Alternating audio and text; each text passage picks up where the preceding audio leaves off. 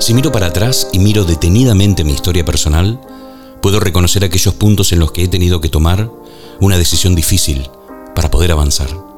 Todos esos momentos de absoluta incertidumbre y falta de claridad tienen una cosa en común. Para poder avanzar, he tenido que soltar. Soltar personas, soltar proyectos que ya no tenían nada que ver conmigo, soltar ideas que otros me habían escrito en el subconsciente, pero por sobre todo, soltar expectativas mías hacia los demás, hacia Dios, hacia la vida. Expectativas conmigo mismo que me ataban a presentes que ya no quería vivir. Para mí, que aunque sensible a la naturaleza humana y un simple aprendiz de vida, que nunca había hecho un trabajo serio de conocimiento personal, cada punto de inflexión me ha costado mucho llanto, mucha fricción, mucho sufrimiento en algunos casos, pero mucho aprendizaje en todos y cada uno de los momentos en mi vida en lo que es cambiado mi realidad, mi situación geográfica y mis opciones.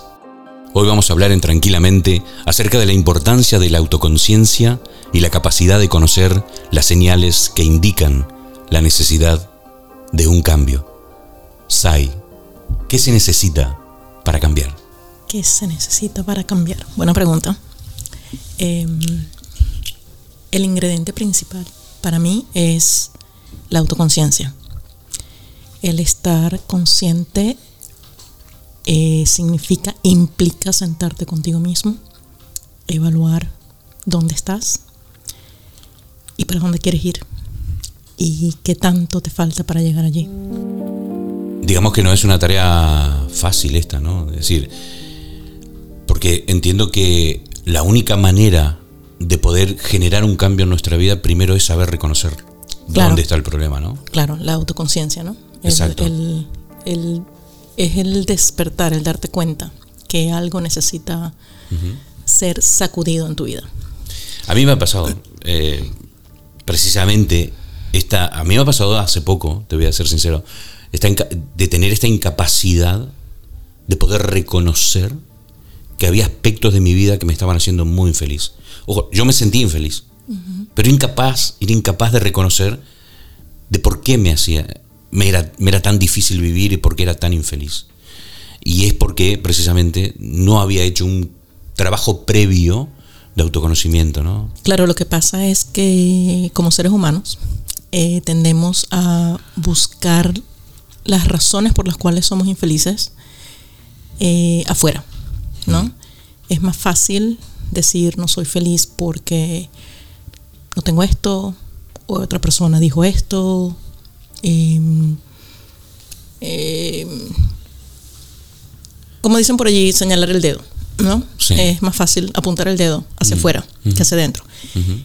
Cuando nos damos cuenta que en la situación que estamos es producto de nuestras decisiones, de las decisiones que hemos tomado a lo largo de la vida, allí es cuando comenzamos a autoevaluarnos, tenemos la conciencia de decir, ok, yo tomé esta decisión, también puedo tomar una decisión para cambiar mi futuro cercano, digamos, en seis meses, un año, o un poco más a largo plazo.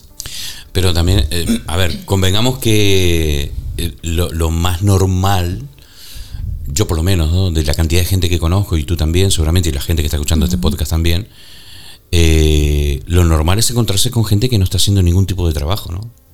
Quiero decir, hay gente muy infeliz caminando por la calle sin saber cuáles son los motivos de esa infelicidad y por lo tanto sin tomar ninguna acción, ¿no? Para poder cambiar su, realidad. Claro, claro, por supuesto. Em, a ver, desde mi experiencia, sí. Em, cuando a nivel psicológico eh, sucede lo que se llama un shock, ¿no? El sistema nervioso. Ese shock es lo que genera la autoconciencia. Porque en ese momento estamos paralizados. Y en esa parálisis es donde se nos presenta la oportunidad de analizar qué es lo que está sucediendo con nosotros, desde adentro. Y en base a lo que conseguimos, pues nos vamos moviendo, vamos tomando pasos para irlo cambiando. Exacto. Podemos decir que este es un proceso de introspección que nos ayuda a el tema, digo, conectarse con uno mismo, eh, trabajar en, en, las áreas donde nosotros vemos que estamos débiles o, que no tenemos mucho entendimiento a través de meditación, a través de libros que te aclaren cosas. Hay, muchísima gente muy ilustrada, hay mucho genio dando vuelta también, que nos ayudan a entender un poco más acerca, muchas investigaciones ¿no? de la ciencia que nos ayudan a entender cómo funciona nuestro cerebro, cómo funciona nuestra psiquis, cómo funcionamos a nivel social. Eh, digo, si una persona no está en este camino de autoconocimiento, eh, no puede descubrir cuáles son los patrones de comportamiento que está repitiendo y que lo llevan a estar siempre en el mismo lugar. Em, sí, es el, reconocimiento, ¿no? El reconocimiento de la situación y de nosotros mismos. Y eh, la meditación. La meditación definitivamente es una técnica que, como tú sabes, más y más personas la están practicando porque nos permite ver nuestros pensamientos desde el punto de vista del observador. Entonces los vemos y los dejamos pasar. No nos convertimos en el pensamiento, no nos convertimos en la emoción, simplemente lo vemos. Ok, ahí está el pensamiento, vale, lo dejamos pasar. ¿Cuál es el siguiente? Hay una malinterpretación de lo que es la meditación, no sé si lo, si lo sabes, pero muchas personas creen que la meditación es poner la mente en blanco. Sí, bueno, es un tema que me interesa. Hablemos de esto. Yo pensaba que la meditación era poner la mente en blanco. No. Que es lo primero que dicen. Y digo, yo he intentado, voy a, ser completamente honesto, yo he intentado hacer meditación y finalmente termino diciendo, pero ¿qué hago? no Porque todo el tiempo me están asaltando los, pensamientos. Es, imposible no tener, bueno, imposible, retiro esto, pero digo, es muy difícil no tener pensamiento. Claro, somos humanos. Claro, exacto. es el monkey mind. Entonces, se llaman el monkey mind. Entonces la, meditación no es esto. No, la meditación no es poner la mente en blanco. La meditación es aprender a ver tus pensamientos como algo externo. Como las nubes que pasan. Tú ves las nubes pasar Tú no te aferras a las nubes, ¿no? Tú las ves pasar y las ves cambiar de forma y las ves desaparecer. Así mismo sucede con los pensamientos. Entonces, cuando aprendes a observar desde ese punto de vista, el pensamiento no, no eres eso, no te pertenece, es algo que está allí. Eso es meditar. Verlo, dejarlo ir. De esa manera es una práctica también para las emociones. Porque cuando sentimos las emociones, entonces aprendemos a sentirlas y dejarlas ir. No nos aferramos a ellas, no nos convertimos en esa emoción. El problema de convertirse en la emoción es lo que llamamos el rumiar, ¿no? Mm. Ahí es donde viene, comenzamos a rumiar. Entonces estamos pensando en todos los posibles escenarios que, en los que hubiésemos podido reaccionar, qué hubiésemos podido decir a esa persona. Sí si me vuelve a suceder, ¿qué voy a decir? ¿Cómo lo voy a decir? Eh, eso es el rumiar. Entonces te conviertes en la emoción. ¿Y qué sucede? Sales de tu casa convertido en una bolita de rabia, por ejemplo. o de frustración. ¿no? me ha pasado. o de frustración. Y lo llevas para, toda para todas partes contigo. Sí. Entonces lo que decías al principio de que has aprendido a soltar, ¿no? Entonces allí viene lo de aprender a soltar las emociones y los pensamientos. Verlos como algo externo. No somos eso. Simplemente vienen a enseñarnos algo, vienen a decirnos algo. Eh, son lecciones. Sí. Entonces esa emoción nos está enseñando algo acerca de nosotros mismos y acerca de un patrón que tenemos que romper. Exacto. Que tenemos que dejar ir. O sea que sin, sin pretender que esto sea una, una lección de cómo se medita, cuando uno hace meditación por las mañanas y, llega a ese estado en el que eh, se observa como en vista de dron, ¿no? o se separa de los pensamientos, y digo, ¿cómo hacemos para reconocer patrones con esta práctica? Quiero decir, esto nos ayuda a centrarnos y decir, hoy voy a hacer meditación con un propósito, por ejemplo. Eh, hoy quiero hablar sobre mi vida matrimonial, que no está bien, o, en los negocios, o mi relación con mi socio que está mal. Entonces, hoy me quiero sentar a meditar sobre esto. Vale, ok, te voy a corregir en algo allí. Sí, sí, por favor, por favor. a ver, cuando nos sentamos a meditar no se trata del otro, se trata de nosotros mismos. Entonces, digamos que tienes un problema tu relación de pareja. ¿Vale? Cuando te sientas a meditar, no te vas a sentar a pensar en el otro. ¿Por qué el otro me está haciendo sentir así? No, nos sentamos a pensar, ok, porque yo me estoy sintiendo así. ¿Qué es lo que me está incomodando a mí? ¿Qué es lo que me hace sentir frustrado? ¿Qué es lo que me hace sentir triste, abandonado? Eso. Eh, puedes tener una intención. Sí puedes tener una intención con la meditación, pero siempre centrada en ti. No en el otro. ¿Vale? Okay. Eh, puedes poner la intención de aprender, que puedes preguntar, ¿qué me está enseñando esta, qué me está enseñando esta, esta relación? ¿Qué me está enseñando esta situación, esta interacción? Y allí vas. Em, una, cosa que me gustaría matizar, eh, Sai, es el hecho de que entiendo que muchas personas no pueden reconocer cuáles son los patrones de comportamiento que están eh, repitiendo, no, no, no solo porque no sepan cómo hacerlo, sino porque además a mí me parece que hay como una especie de resistencia al cambio. Hay gente que, se resiste al cambio, que reconoce que no es feliz, por ejemplo. ¿no? Yo creo que más de uno de los que están escuchando este podcast y que tiene más o menos una vida vivida, en algún momento, en algún momento de su vida, han dicho, esta es la vida que yo quiero para mí. Realmente, eh, esto es lo que yo creo que es una vida que merece ser vivida ¿eh? o, necesito algo más. Más de una vez nos hemos preguntado esto. Y más de una vez eh, hemos tomado acción ¿no? y hemos cambiado estas realidades que no se ajustaban a quienes éramos en el momento en el que nos estaban sucediendo. Pero también hay personas que se resisten al cambio. Podemos hablar que hay personas que dicen, bueno, tengo como una resistencia a cambiar, me adapto a la realidad, eh, y no cambio. La resistencia al cambio viene del miedo, del miedo a lo nuevo. Eh, porque bueno, también has escuchado hablar de la zona de confort, ¿no?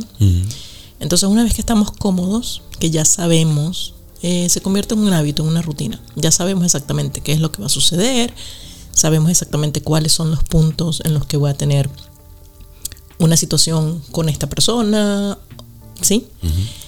Entonces es más cómodo porque es familiar.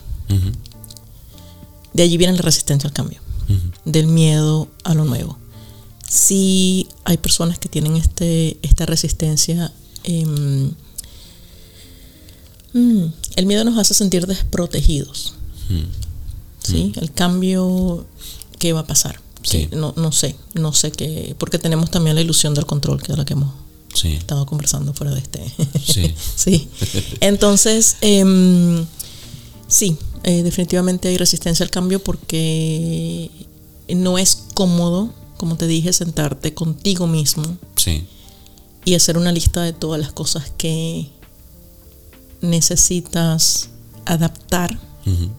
No vamos a decirle completamente cambiar, ¿no? Pero adaptar a la nueva realidad implica para muchas personas un sacrificio, ¿no? Disciplina.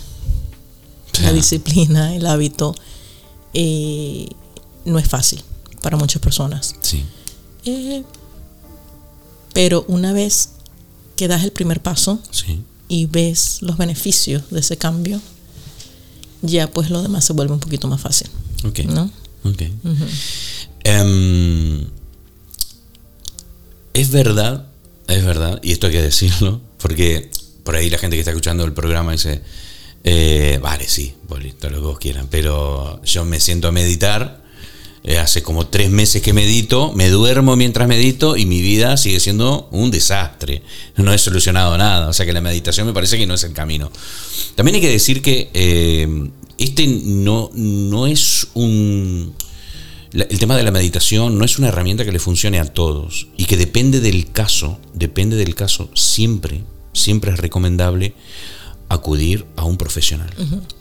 Porque te, explico, mm, en, mi experiencia personal, en el año 2023, este que acabamos de dejar, eh, tuve una experiencia que fue muy fuerte en verano, en el que se daba la circunstancia de que, eh, digamos, conscientemente, frente a este problema, mi mente me decía, bien, está bien. Pero, por otro lado, me sentía absolutamente triste. Y yo pensaba, ¿por qué se produce esta diferencia entre lo que pienso y lo que siento? Que no me había pasado nunca en mi vida. De repente yo pensaba, lo analizaba y conscientemente decía, esta situación no me parece mal. Esta situación me parece incluso bien, me hace feliz. Pero al mismo tiempo, esa situación me provocaba una tristeza tremenda. Para poder desentrañar esta diferencia entre lo que sentía y lo que pensaba, tuve que acudir a un psicoterapeuta, a un profesional. Y fue ahí cuando mm, esta persona, María, que seguramente me debe estar escuchando, y le mando un abrazo enorme, eh, me ayudó a entender qué emociones estaban dominando mi vida en ese momento. Y es muy loco porque fue solamente cambiar el nombre de una emoción para poder entenderla. Así de sencillo. Pero eso es una conclusión a la que yo no llegué hasta que me puse en manos de un profesional. Eh, cuando me puse en manos de un profesional, ahí sí que lo entendí y lo superé. Quiero decir, para los que están escuchando el programa, porque esto suele pasar, no, tenés que hacer terapia, digo, perdón, tenés que hacer este eh, meditación y se solucionan tus problemas. Eh, o todo lo puedes alcanzar, o eh, sé positivo y todo te va a salir bien.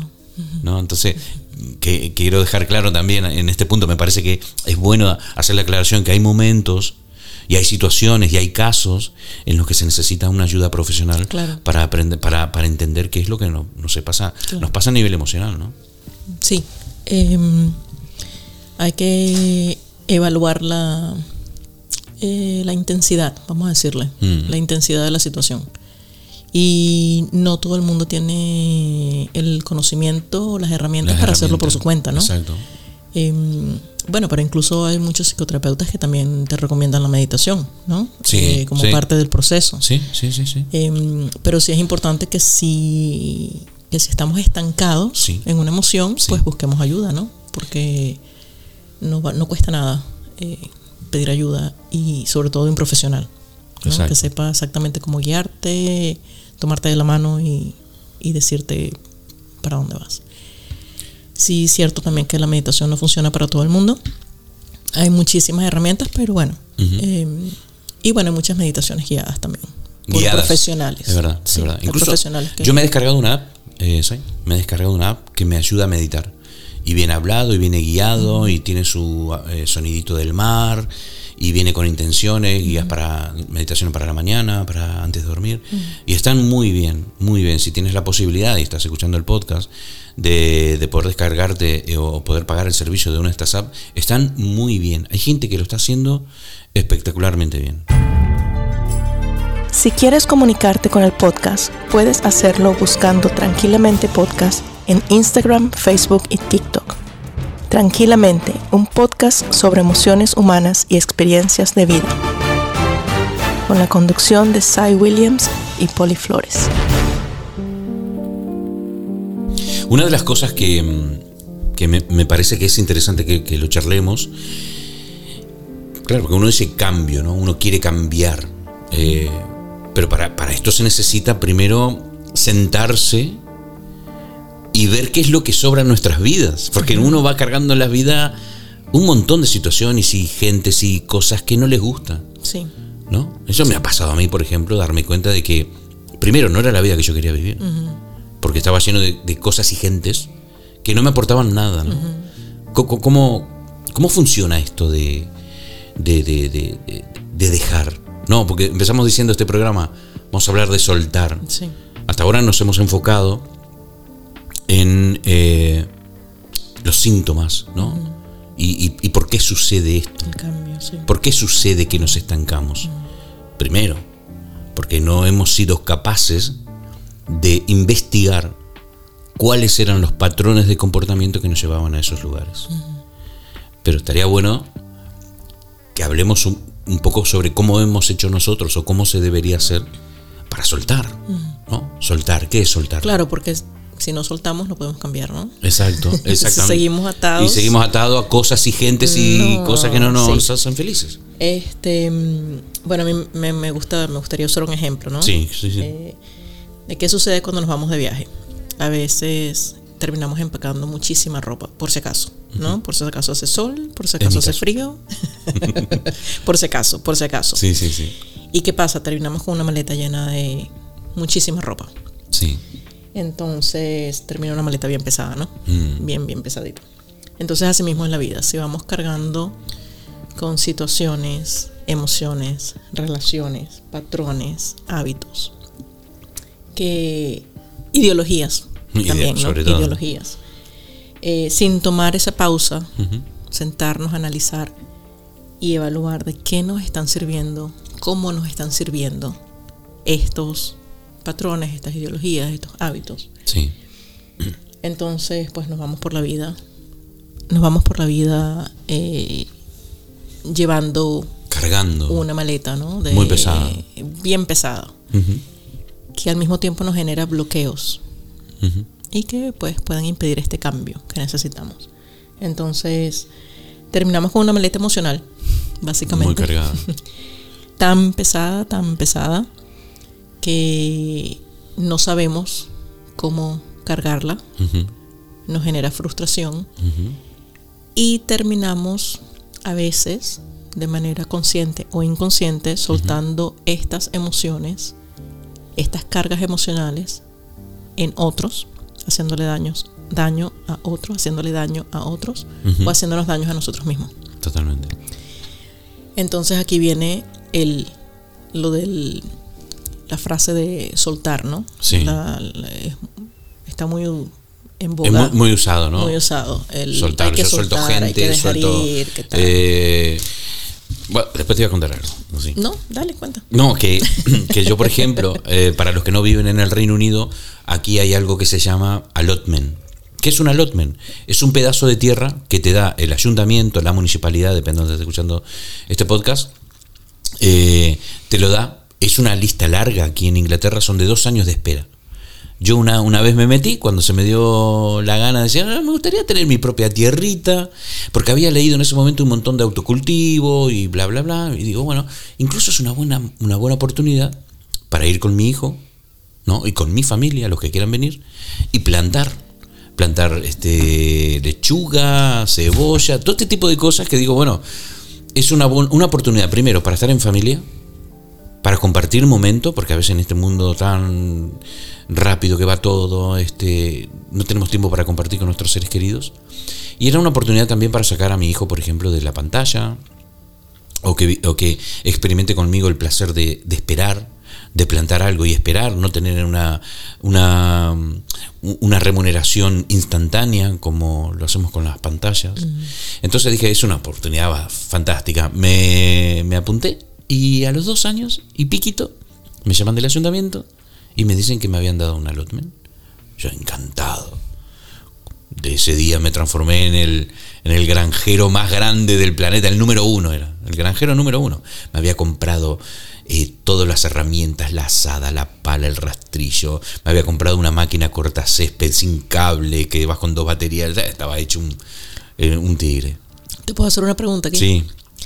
¿En algún momento tú hablaste esto con tu hijo? Eh, sí, muchas veces. ¿Sí? Sí, muchas veces. Vale. Y, ¿Le contaste todas tus expectativas? Sí. Vale. Sí. Y, bueno, después Tú oh, sabes por qué te lo estoy preguntando. Este, en este, podcast vamos a hablar de las expectativas. Un montón, un montón. Bueno, total, que al año, eh, eh, la experiencia mía, ¿cuál fue? De toda la idea que yo tuve de que era un momento para compartir en familia, para disfrutar con mi hijo, de enseñarle algunas lecciones de vida nunca sucedió nada de eso. Me había gastado un dineral en herramienta, me había sacado callo en estas manos de labrar la tierra como un granjero. Eh, he cosechado un montón de perejil, cebolla, ajo, alguna que otra flor silvestre que he plantado por ahí. Nunca un tulipán, porque no le di tiempo, antes, renuncié antes de que los tulipanes salieran. Bueno, total, eh, a lo que voy con toda esta historia. Un día me digo, era muy infeliz haciendo esto. ¿Por qué? Porque el pasto crece. El ayuntamiento pasa cada 15 días a revisar los allotments y te envían un mail. Y te, y te envían un mail con una foto de cómo, cómo está la condición de tu allotment. Y una de las cláusulas del contrato que firmas con el ayuntamiento es que esté 60% plantado. El 60% del allotment tiene que estar plantado. En el mío creo que había un 12, un 12,3. el, resto, el resto era, era pasto hasta la altura de la cintura. Imagínate los mails que me llegaban. Y yo tenía esta presión. Toda la semana tenía esta presión. Tengo que ir, tengo que ir, tengo que ir. Me van a sacar el allotment. no tengo ganas de ir, no tengo ganas de ir. Era la segunda sensación, que la segunda emoción que tenía era no tengo ganas, no tengo ganas. Así lo estuve arrastrando meses, meses. Tenía un peso, ¿sabes? Un peso. Y un día me dije, Poli, vamos a enfrentar este tema. Porque la pregunta era, ¿por qué sigues sosteniendo esto? Porque tenías una expectativa. Tenía una expectativa sobre algo que nunca sucedió. Eso lo tenemos claro, ahí. Mm. Pero la pregunta es, cuando te diste cuenta que eso no iba, no iba a suceder nunca, ¿por qué lo seguías sosteniendo? Y esa pregunta fue la que tuve que enfrentar. Y había muchas respuestas, pero ninguna era suficiente como para continuar con este proyecto. Entonces, ¿qué hice? Escribí un email al ayuntamiento y le digo, estimados señores del ayuntamiento de Exeter, les agradezco muchísimo la oportunidad por haberme brindado este pedazo de tierra para plantar, pero no he nacido para ser granjero. Muchas gracias, chao, hasta luego. Básicamente te lo resumo. Vale. Y un día me fui con una un trolley, no sé cómo llamarlo, un carrito. Recogí todas las herramientas. Cerré por última vez el candado de la main entrance, de la entrada principal. Y cuando le di la espalda a este mundo de la agricultura, me sentí el hombre más feliz de la tierra. Enfrenté primero a todas mis ideas. Las puse en el banquito de los acusados y les pregunté, señores, ¿ustedes me van a hacer feliz? No, me dijeron, con toda la cara, ¿eh? Me dijeron, no te vamos a hacer feliz. Perfecto, chao, hasta luego. Y ahí está, me di media vuelta y me fui. ¿No? Vale. Em, ahorita voy a volver al ejemplo que pusiste, que, dijiste, lo senté a todos en el banquito, ¿no? Sí. les hablé. Vale. Entonces con esto del soltar, ahí soltaste, lo que llaman soltar. Sí, solté. Y yo le llamo el spring cleaning. Ajá, no, que a mí me encanta hacer spring, spring, cleaning. ¿Qué sería eso? La limpieza de primavera. Que es simplemente el tener la capacidad de sentarte a evaluar, ¿no? Así como cuando haces el spring, el spring cleaning, abres tu armario y revisas toda la ropa, los accesorios que tienes. Entonces ves cuáles te quedan, cuáles ya no te sirven, cuáles te gustan, cuáles ya no te gustan. Y vas sacando. Entonces, asimismo, eh, he hecho yo ¿no? con mi vida. Me siento, evalúo qué me sirve, qué, no, que ya no me sirve. Y lo que ya no me sirve, lo dejo ir. Porque si tomamos en cuenta que siempre estamos cambiando, ¿sí? Totalmente, totalmente. Entonces lo que el año pasado quizás... ¿Estaba bien? Estaba bien, ya este año no. Y no pasa nada, ¿no? Y no pasa nada. Porque la única constante es el cambio. Exactamente. Eh, el tema es cuando nos resistimos al cambio. Sí. Y eh, ahorita acabo de recordar una historia que tiene que ver con el cambio y la flexibilidad, ¿no? La historia del bambú. Ajá, ¿cómo es? Ajá. me interesa, me interesa, venga. Compro, compro antes, antes que me lo diga. ya, la compro, no pasa nada. Eh, la historia del bambú, básicamente, em, en un bosque sí. está el bambú y, bueno, muchas otras plantas. Está el bambú y está el roble, ¿no? Y el roble siempre hacía como alarde de su fuerza. Mira que le decía al bambú, mira tú, todo flaquito, indeleble, tal, mírame a mí, mi tronco fuerte, a mí nada me puede destruir, ¿no? Mírate a ti tan... Tan flaquito. Sí, tan... nada. Vale, un día llegó una tormenta muy, muy, muy fuerte y la tormenta terminó por derrumbar al roble, Ajá. pero no al bambú. Ajá. ¿Por qué? Ostras, ¿por qué? ¿El bambú no tiene muchas raíces o sí? Ay, no sé, no, espera, espera. Me rindo. en, los podcasts no tenemos tanto tiempo. Bueno, ¿por qué? Porque el bambú se movía con el viento, Ah, ostra, qué bueno. ¿no? El roble era muy fuerte, ¿cierto? El tronco estaba muy fuerte, muy estable, Pero pero el viento lo tumbó. No, no podía, no pudo contra el viento. Mientras que el bambú, se resistía. pues se movía, Y el iba con el ritmo del viento. Entonces igual en la vida, ¿no? Cuando Sí. vas con el ritmo de tu vida, Sí, cuando eres flexible, sí. te vas adaptando, Madre vas mía. cambiando, Está muy bueno, me gusta. te mantienes, te mantienes. Eh, me de gusta. pie. El famoso bambú de Bruce Lee. Ah, bueno. Be water, my friend. Exacto. Exacto. Eh, Exacto, sé cómo el agua. Em, bueno, nada, em, quería compartir eso, que em, bien. con respecto a lo de soltar, ¿no? Que mucha gente habla de soltar y, e- y bueno, a nivel personal me hace ruido lo de soltar, porque siento que es como, no sé, me, me genera, pero cuando, cuando lo veo como una limpieza, como una evaluación, que me Sí. sirve, que ya no me sirve, lo demás lo regalo y Sí. lo dejo, ¿no? Personalmente me genera más comodidad. Sí. Pero bueno, cada quien usa los términos que con los cuales se, se sienta más identificado, ¿no?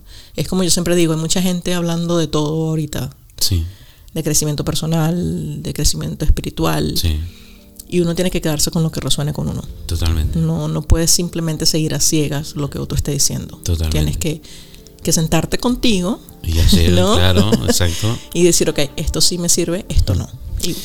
Es increíble, pero eh, eh, no, no- no dejo de pensar, después del alivio que yo sentí, por ejemplo, en esta historia que te conté acerca de dejar el allotment, ese terrenito y convertirme en, en granjero, eh, no puedo dejar de pensar en el alivio que sentí una vez que tomé la decisión. Primero, analizar por qué me hacía infeliz. Segundo, aceptar de que nunca me iba a hacer feliz. Luego, tomar la, la- el valor para, digamos, emprender la acción necesaria para cortar con esto. ¿no? Eh, y, y- y- y no dejo de pensar en la liviandad que he ganado después. La absoluta felicidad, liviandad con la que he salido de ese lugar y no he vuelto nunca más a mirar para atrás. Y digo, ¿pero por qué no lo hice antes? a Pero, esto?". a ver, ¿por qué no lo hiciste antes? Quizás había un elemento de la idea del fracaso. Hmm. Esa es otra cosa que nos mantiene También. atados al no, al, al- al no cambiar, ¿no? Porque sabemos que al cambiar una situación, quizás no salga como esperábamos. Entonces lo vemos como un fracaso. Y realmente no existen los fracasos, existen las lecciones. Sí, Aprendemos de ello. totalmente. Entonces, ese sentimiento de fracaso es lo que muchas veces nos mantiene en la misma situación. Nos quedamos aquí porque Sí. no quiero fracasar. Sí, ¿no? sí. Eh, vamos a poner el ejemplo de los matrimonios. ¿ok? Ujú. El divorcio. Yo soy divorciada. Sí. Y yo veía el divorcio como un fracaso. Ajá. Fracasé en mi relación. Ostras, qué Sí, fuerte, qué sí. fuerte. Y hay muchas personas que se mantienen en relaciones por esto mismo. Sí, totalmente. Porque sienten que el divorcio es un fracaso. Claro, depende incluso de la sociedad en la que venga Claro. o, o el círculo social. Claro. ¿no? Gente que ha tenido que aguantar mierda durante años porque no a ser que lo vean separado de su marido. ¿no? Claro. O, o parejas que, que, que- que frente a la sociedad mantienen una imagen, pero después en la intimidad cada uno hace lo que se le da la reverenda gana, ¿no? pero la, la imagen la tienen que mantener Claro, y siguen claro. sosteniendo mentiras, ¿no? Sí. Buah, madre mía. Sí. Eh, pero bueno, hay muchos elementos allí. Cuando estabas hablando de tu ejemplo del allotment Sí. y dijiste, ¿a quién pusiste en el banquito? ¿A, a quién puse? A todas esas creencias que yo tenía acerca del allotment. Vale, me encanta. Lo que hiciste allí, Sí. de manera consciente, no Sí, lo sé. súper consciente. o- no, pero digo, con conocimiento consciente o no. No te Eh, entiendo. eh, Conocimiento. a ver, no, no sé si lo hiciste. eh, eh, si ya tenías el conocimiento de programación neurolingüística cuando lo hiciste. no, no, no. ah, vale. Bueno, bueno, sí, pero sí. eh, No, ya cuando lo hice yo ya tenía un camino andado. Vale, ok. Sí, porque es una técnica de programación neurolingüística donde, em, por ejemplo, con los miedos, Sí.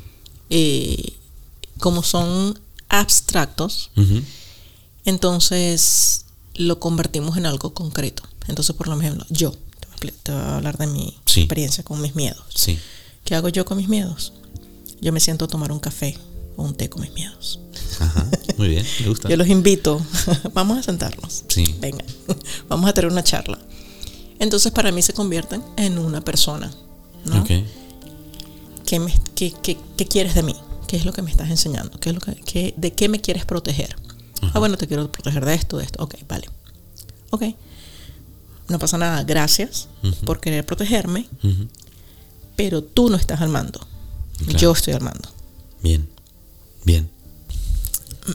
Es una técnica que se usa en programación neurolingüística donde eh, podemos darle forma, eh, sabor, incluso color a ciertas emociones, de manera que sentimos que tenemos un poquito más de control sobre esa emoción y podemos manejarla hasta que no nos genere incomodidad. Bien. Entonces Bien. eso es lo que yo, por ejemplo, hago con mis miedos, ¿no? Los Bien. invito a tomarse un café, un té conmigo.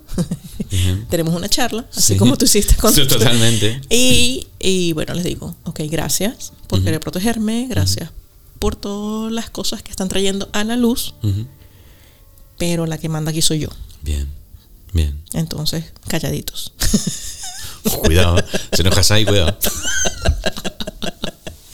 Madre mía. Em, y siento que, que es una buena técnica eh, para manejar esto de los cambios, ¿no? Cuando, cuando nos sentimos invadidos por el miedo a cambiar.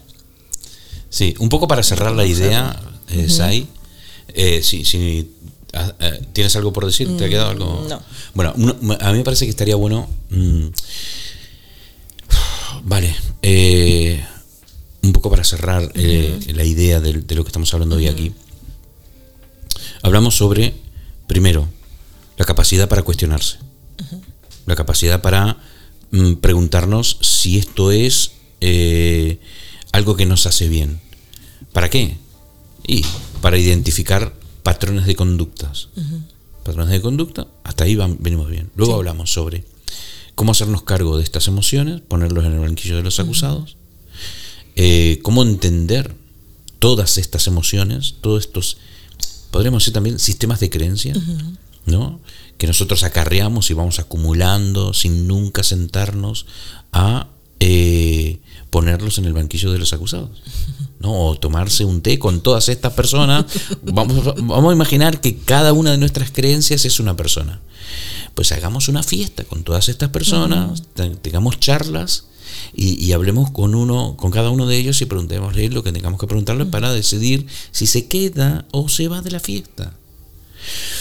Bien.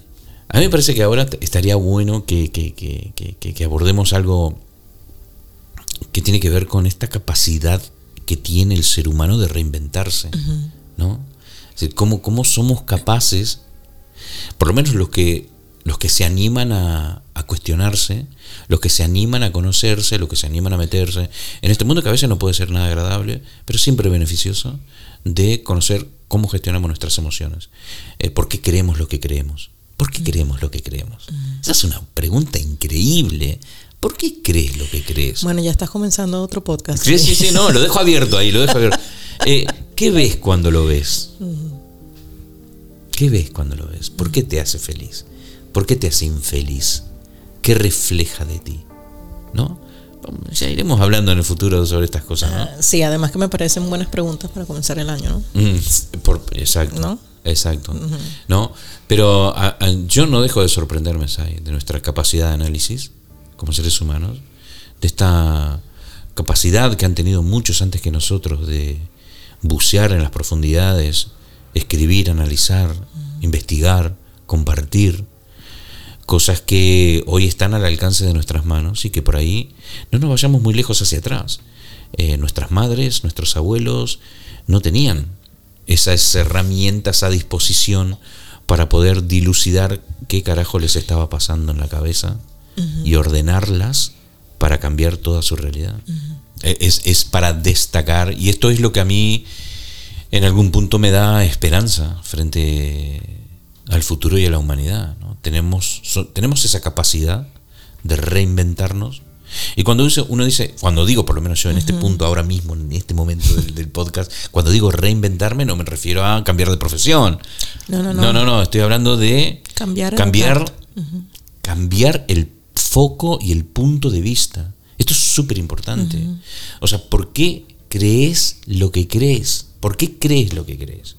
Pon eso en el banquito de los acusados. ¿No? Analízalo y decide si eso que tú crees no es algo que te han metido en la cabeza martillazos, ¿no? Y si tú ves que eso no tiene nada que ver contigo, quítatelo y crea tu propia versión de lo que es un mundo feliz para ti. Y ya está. Me parece un buen propósito para... Para fin de año. No, para, año nuevo. no, acabaste 2024. No, es verdad, es verdad. Pero, pero es así. Yo creo que yo, yo me tengo fe ahí. A pesar de que a veces creo que todo es muy random y que flotamos en el universo, en un universo que se sí, No, no comencemos, por favor. Ese es otro no me dejen la tecla. Este es otro episodio.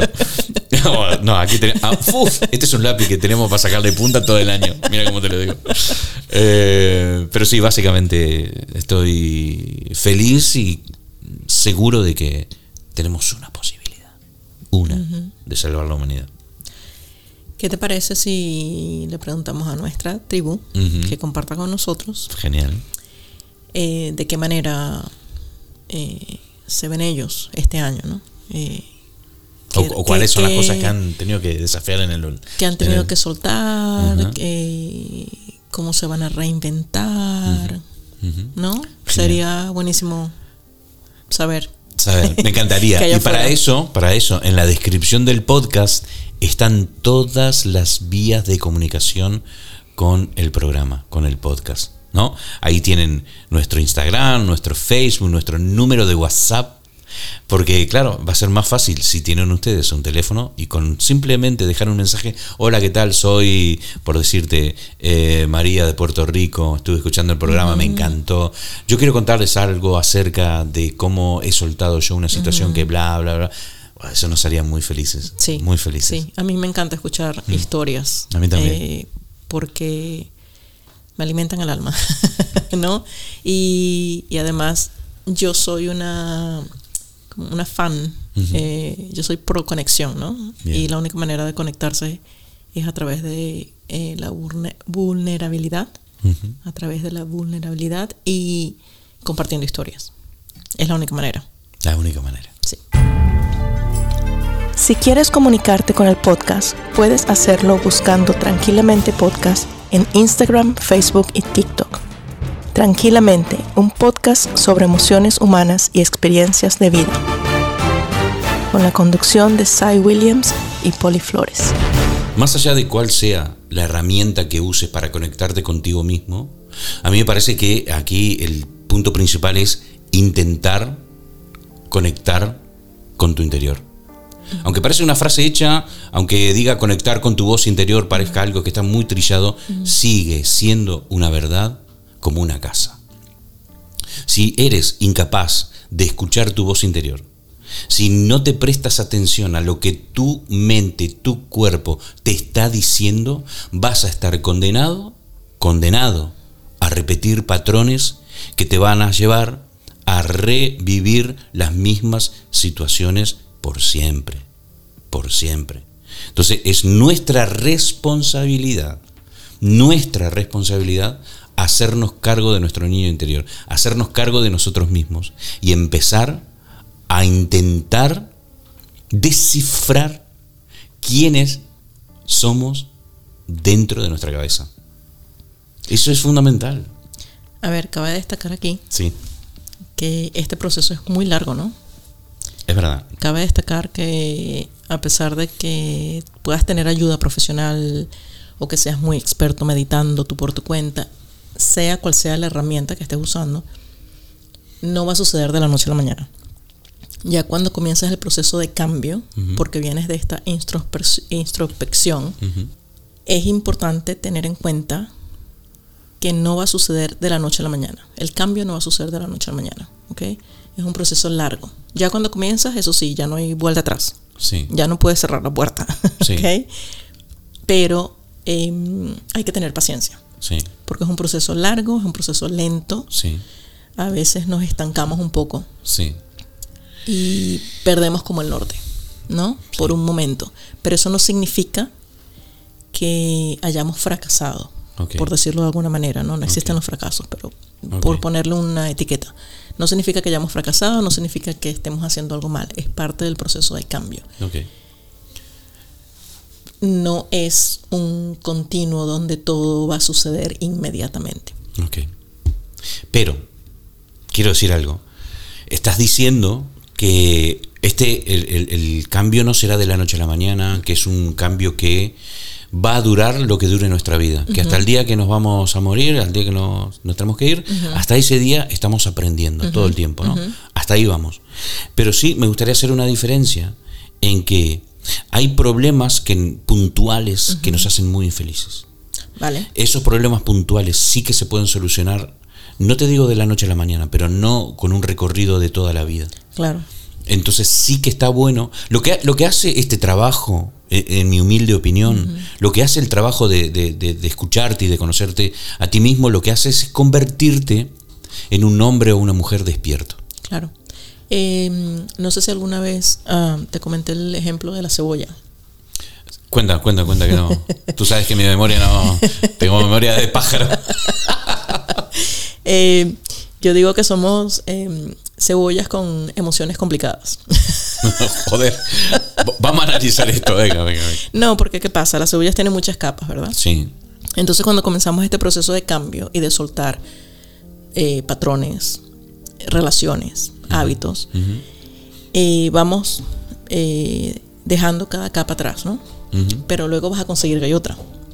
Vamos soltando una capa a la vez. Y cuando soltamos una capa nos damos cuenta que tenemos otra. Por eso te decía lo del proceso largo, ¿no? Sí es cierto que podemos ir resolviendo situaciones puntuales de manera inmediata. Podemos tomar decisiones inmediatas y se resuelve una situación.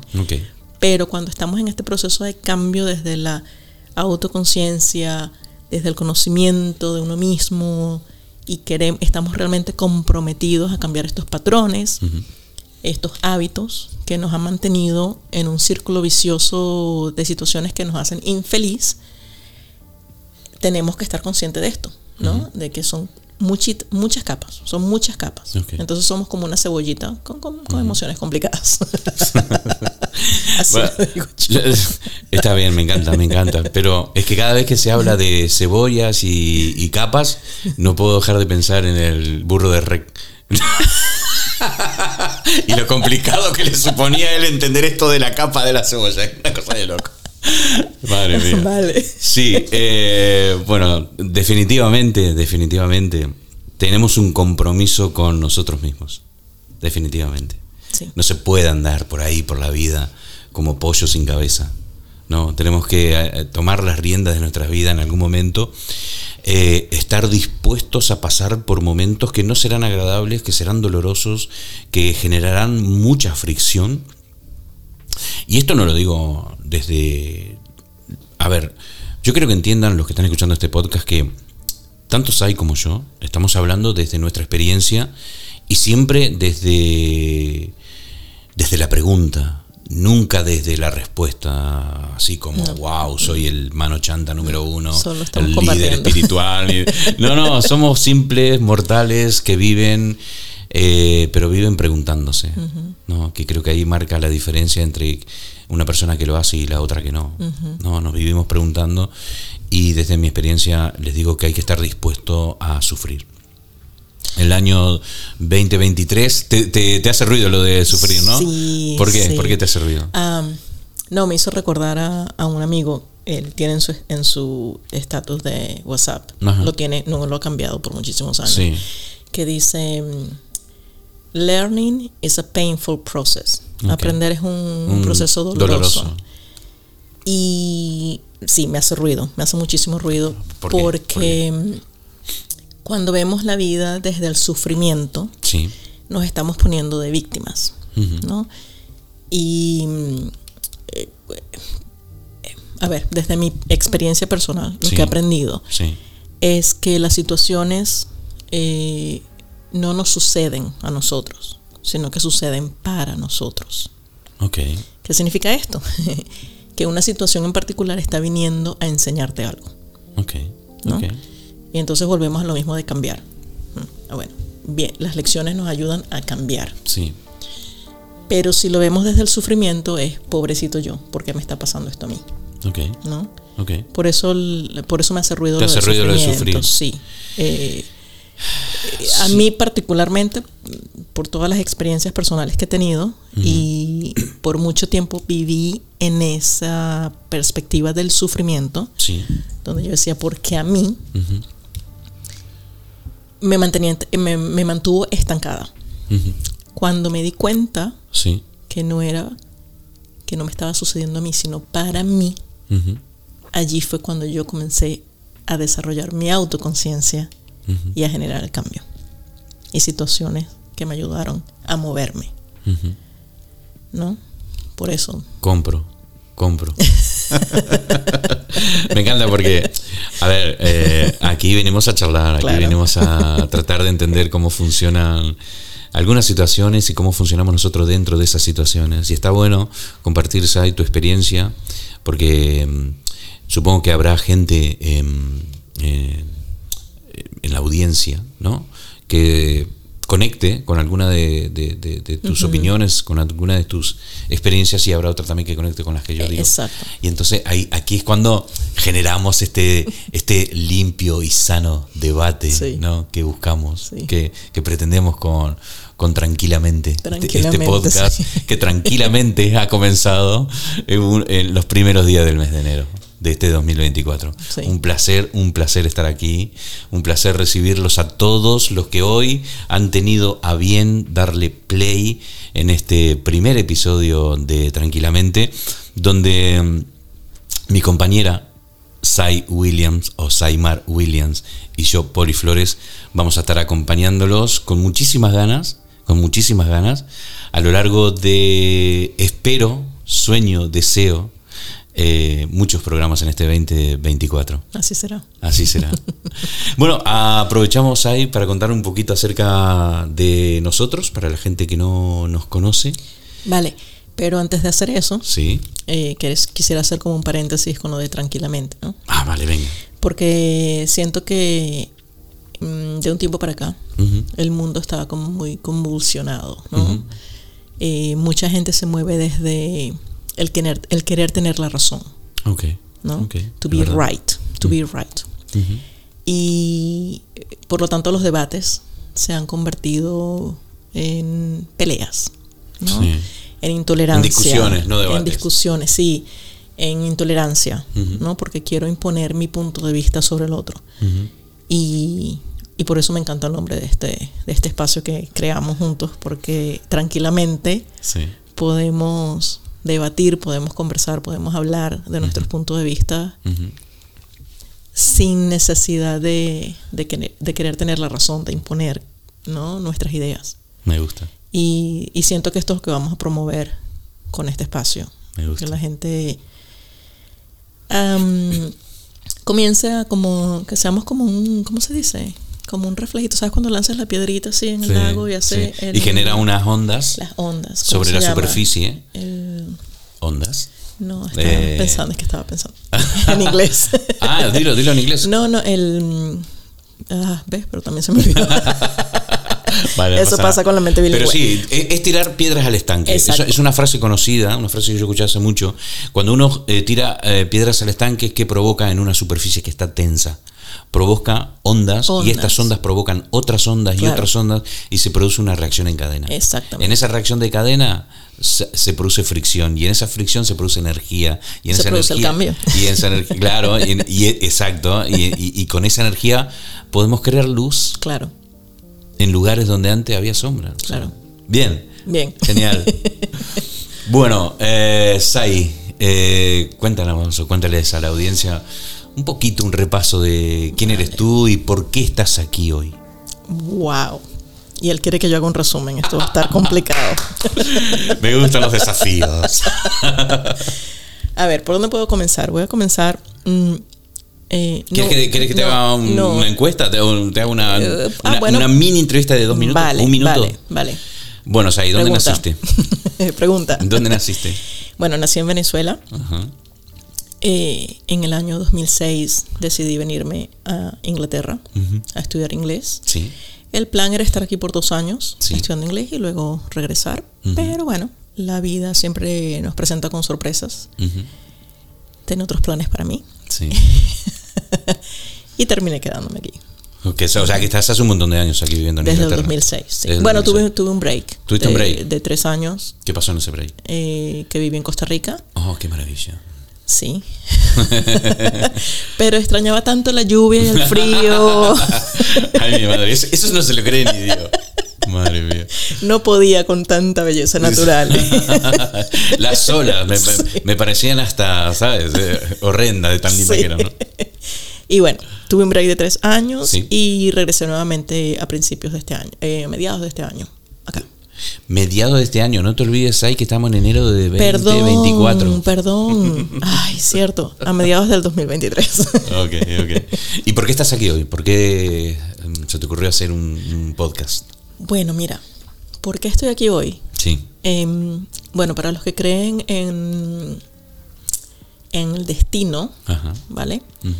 Yo diría que la vida me fue guiando hasta este punto, Ok. ¿no? Cool. Eh, porque interesantemente he conocido muchas personas en este medio, en el medio de la afirmación, en el medio del audio, y eran como señales, ¿no? Y de hecho una vez fui, un par de veces fui entrevistada Sí. en podcast, eh, contando historias diferentes, eh, particulares, específicas.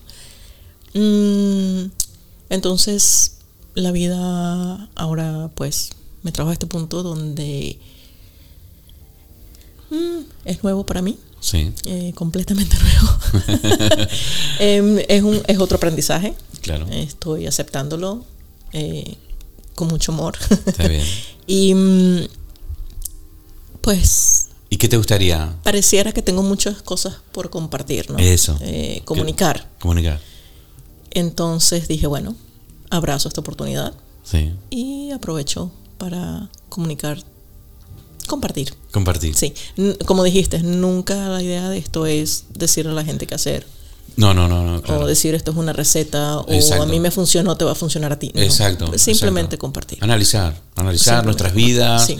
eh, vivir y analizar y hacernos preguntas, Sí. ¿no? ¿Qué es lo que hacemos casi siempre, Sai? Hay que contarle a la gente que nosotros hablamos mucho con Sai y siempre estamos charlando, charlando, charlando y más de una vez digo, madre mía, pero si esto es un podcast, o sea, es- es- ¿por qué, por qué no, no lo estamos grabando, no? Hay momentos de charla que son súper interesantes y digo, o sea, yo que hace años que me dedico a esto, digo, esto es un podcast que, que tenemos que hacerlo. Déjame volver un poquitito atrás a esa época de, de- de esos tres años que viviste en Costa Rica. Vale. ¿Y qué, qué- qué- qué hacías en Costa Rica? ¿O qué- ¿Te dedicabas a algo que habías hecho antes, previamente? ¿O que has No. estudiado, por ejemplo? que Bueno, a ver, yo estudié psicología, pero nunca la practiqué, digamos, em, la practiqué por un ratito, a Sí. nivel clínico con niños. Mi pasión es trabajar con niños. Em, pero eh, en- en general no la practiqué. Eh, me fui a nivel corporativo, Eh, trabajando para empresas grandes y tal, recursos humanos. Y Costa Rica fue un break, eh, que bueno, ya hablaremos en otro momento. Sí, Otro- sí, otro- tenemos todo el 2024 para charlar de Costa Rica, que seguramente, de hecho vamos a hacer un programa desde Costa Rica. Uy, sí, por favor. Em, pero en Costa Rica, eh, bueno, en resumen, en Costa Rica me dediqué a lo que finalmente es mi pasión, Que es trabajar con niños. Con niños. Tuve una escuela de educación alternativa Ajá. en mitad de la jungla. Sí. Em, y allí fue donde, digamos, descubrí que eso es lo que debo hacer, ¿no? Em, dedicarme a, a enseñar, eh, a darle a los niños técnicas, estrategias, eh, para que sean adultos un poquito más balanceados, ¿no? Para que no tengan tanto... Sí, que es precisamente lo que no hace esta sociedad, ¿no? Sí. Está construyendo gente, ¿cómo decirlo? Eh, centrados en cosas que no, por ejemplo, que, di- dime tú, no, no voy a entrar en un debate de, de- de- de la educación reglada. Mm, no, ese es otro- ese es no- otro no voy a entrar en este debate, episodio.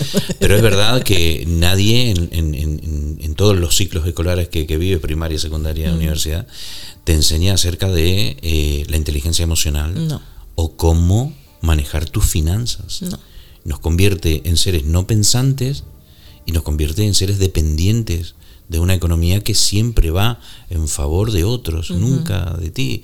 Por eso, claro, se necesita otro tipo de educación. Yo creo fervientemente en esto. Bueno, eso es otro episodio. Otro, otro episodio, ¿verdad? ya, la lista va creciendo. genial, genial.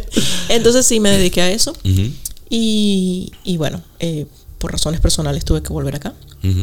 Ese fue mi, momento de caos eh, que me llevó al cambio, a otro cambio, ¿no? Sí. Porque desde que salí de Venezuela, pues ya eso fue el primer cambio, ¿no? 26, 26 años tenía cuando por primera vez me monté en un avión en mi vida. Madre mía, madre mía, yo tenía 30. Para salir de Venezuela em, y llegar a un país donde no, no hablaba casi el idioma, sin dinero y bueno. Podemos hacer un, episodio en algún momento hablando sobre cómo, eh, cómo nos afecta meternos en una sociedad que no tiene nada que ver con nosotros, que, no tiene, que no tiene nada que ver con nuestro background, con nuestra pecera cultural. Sí, la, capacidad de resiliencia que los inmigrantes desarrollamos es, otro nivel, es otro nivel, es un... Otra liga. Sí, no, no hay comparación. Entonces ese fue el primer cambio que viví, luego el, este, luego el, bueno, el irme a Costa Rica, a hacer algo completamente diferente. Sí entre muchas otras cosas. y, bueno, el, cambio más grande reciente que sufrí fue el venirme nuevamente a Inglaterra em, y readaptarme a un país que cambió muchísimo en esos tres años que yo estuve fuera, muchísimo. No lo reconozco honestamente. Em, y bueno, eh, comenzar a, trabajar en algo que mm, no es lo mismo, no es mi pasión.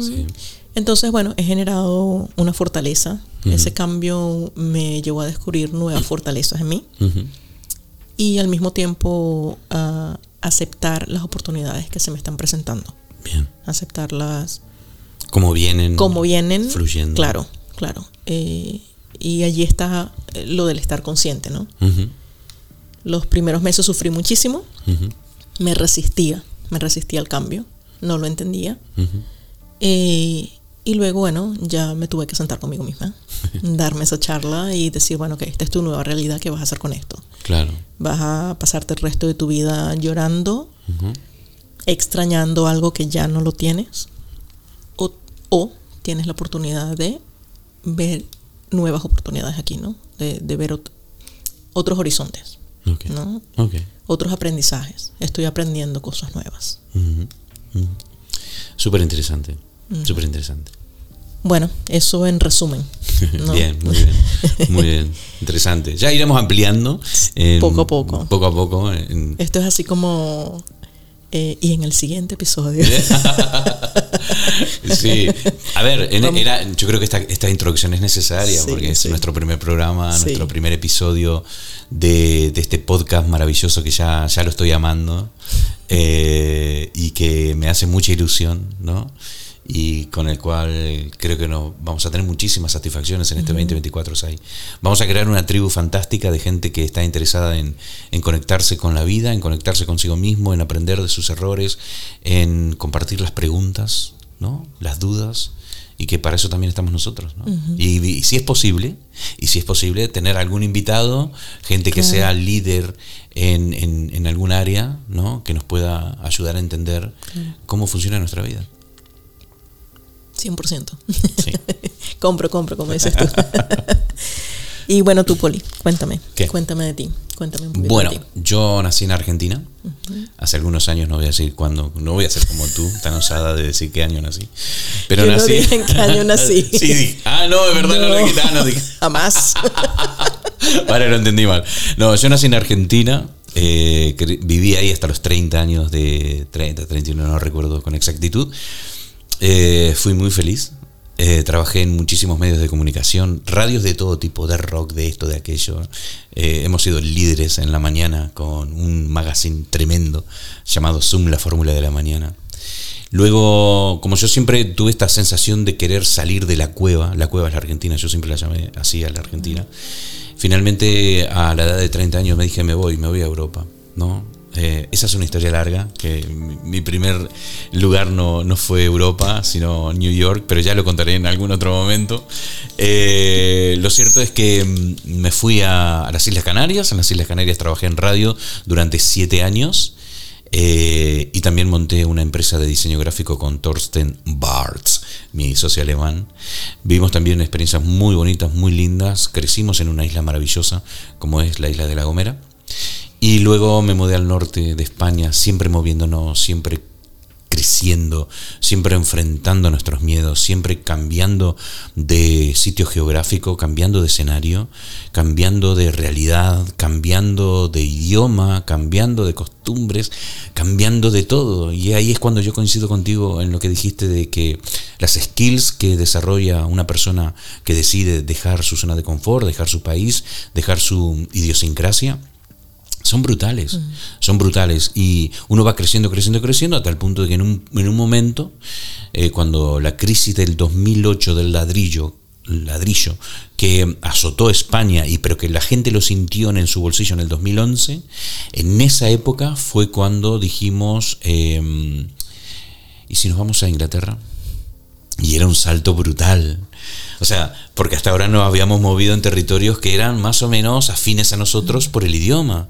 Pero cruzarse a Inglaterra era todo un desafío. Un desafío, sobre todo para mí, que no hablaba nada de inglés. Ha sido, ha sido muy difícil. Ha sido muy difícil, pero ha sido también eh, eh, un, un taller acelerado de cómo sobrevivir a mis miedos. Yo tenía pánico cuando llegué al Reino Unido, ¿sabes? Yo no iba al supermercado porque la cajera lo primero que te pregunta aquí es eh, si quieres una bolsa. Yo no entendía nada, me agarraba pánico. Bueno, lo superé, eh, crecí y hace muy pocos años, unos 3, 4 años atrás, comencé con un podcast que se llama Animal de Compañía. Eh, un podcast que ha estado pausado por cuestiones personales, por miedos, por cosas, por crisis de, no voy a decir la edad, eh, por crisis eh, he suspendido el, el buen hábito de hacer podcast y de comunicarte, algo que yo amo, pero porque tenías cuestiones sin resolver. Mm. Y fue a partir de resolverlas en este 2023, finales del 2023, que me he despertado de un sueño muy largo. He estado aletargado, he estado entumecido, he estado muerto, ¿no? Durante al menos dos o tres años, dos años, no voy a ser tanto, sin llegar a decir que estuve deprimido, porque no he estado deprimido, pero sí que he tenido episodios depresivos, eh, y esto charlándolo con mi psicoterapeuta, llegamos a conclusión, y era muy difícil para una persona como yo, que siempre fui el alma de la fiesta, que siempre fui el mister positivo a ultranza, eh, fue muy difícil para mí aceptar que no estaba bien. ¿No? Y creo que aceptar primero de que no era feliz, de que no estaba bien, de que había cosas que tenía que cambiar, y luego cuando decidí hacerlo eh, obligado, no fue una decisión consciente, sino que a veces la vida te empujas ahí. Te empuja, te empuja tanto, que o, te despiertas o te despiertas. Porque no es que yo de un trabajo que he hecho y que he meditado siglos enteros, meditando, para llegar a la conclusión de que había que cambiar mi vida. No, no, no. A mí me pega, o sea, la vida me pegó tres cachetazos el año pasado que me han hecho replantearme, primero, si respiro o no respiro. Segundo, ¿qué hago con esto que me pasa? Y fue gracias a esa terapia que pude entender cuáles eran las emociones que me estaban paralizando, ponerle nombre a esas emociones y superarlo. Y esto me ha despertado otra vez. me, ha, me ha hecho reencontrarme con esa energía que tengo, que sé que tengo, para crear algo nuevo. Y fue que, eh, bueno, yo creo que el motivo principal de por qué hoy estoy aquí sentado, detrás de este micrófono frente a ti, haciendo este podcast llamado Tranquilamente. Porque tranquilamente es como me quiero hacer cargo de mi vida de ahora en más. Tranquilamente es como quiero enfrentar todos mis miedos, todas mis dudas. Y tranquilamente lo quiero compartir con nuestra audiencia Sai. Así que los invito a todos ustedes que están escuchando el programa. Te invito a ti, Sai, a que sigamos esta aventura maravillosa de hacer un podcast que es algo nuevo, nuevo para ti, porque es la primera vez que lo haces, Sí. nuevo para mí, porque es la primera vez que lo hago con alguien, y son otros tiempos, son otras cosas, pero estoy encantado de enfrentar esta incomodidad, ¿no? De, de hacer este, este podcast, ¿no? De esta forma. Feliz de enfrentar todo esto. Feliz y muy ilusionado. Así que, Sai, ¿qué te parece si despedimos el programa del día de hoy? E invitamos a todos los oyentes a que compartan este episodio en las redes sociales, porque de esa forma nos van a ayudar muchísimo a continuar y a llegar más lejos. No, y que es muy importante que, eh, bueno, que compartan también ellos con nosotros sus, sus experiencias, ¿no? Exacto. Em, y bueno, comenzamos poco a poco a abrir el espacio para personas que quieran también Eh, aventurarse con nosotros, estar acá y Es- compartir una, exper- una experiencia en particular, un aprendizaje en particular, ¿no? Claro que sí, claro que sí. Bueno, también decir que este programa eh, no es que hoy vamos a dejar, hoy hemos tocado el tema de cómo enfrentar nuestros miedos, de cómo reconocer cuáles son los patrones de conducta que estamos repitiendo todo el tiempo y que nos llevan a estar siempre en situaciones que no nos hacen felices, que nos es como ponerse un saco dos tallas más chicos y que te aprieta de todos lados. A veces así sabe la vida. A veces así sabe la vida. Por eso eh, eh, está bueno que nosotros charlemos de esto, pero no va a ser la última vez que charlemos de esto. No, esto pica y se extiende. Exactamente. y nunca acaba. No, no. Así que nada. Eh, Sai, es un placer estar contigo Igualmente, haciendo este podcast. Y nada, nos vemos en el siguiente. seguro que sí. Seguro que sí. un beso para todos, saludos y nos escuchamos dentro. Hasta pronto. Hasta pronto, uno Sí, está pronto, ¿no? Hasta pronto. Hasta sí, pronto. sí. hasta pronto. Muy, muy pronto. Sí, muy pronto. Beso para todos. Si quieres comunicarte con el podcast, puedes hacerlo buscando Tranquilamente Podcast en Instagram, Facebook y TikTok. Tranquilamente, un podcast sobre emociones humanas y experiencias de vida. Con la conducción de Cy Williams y Polly Flores.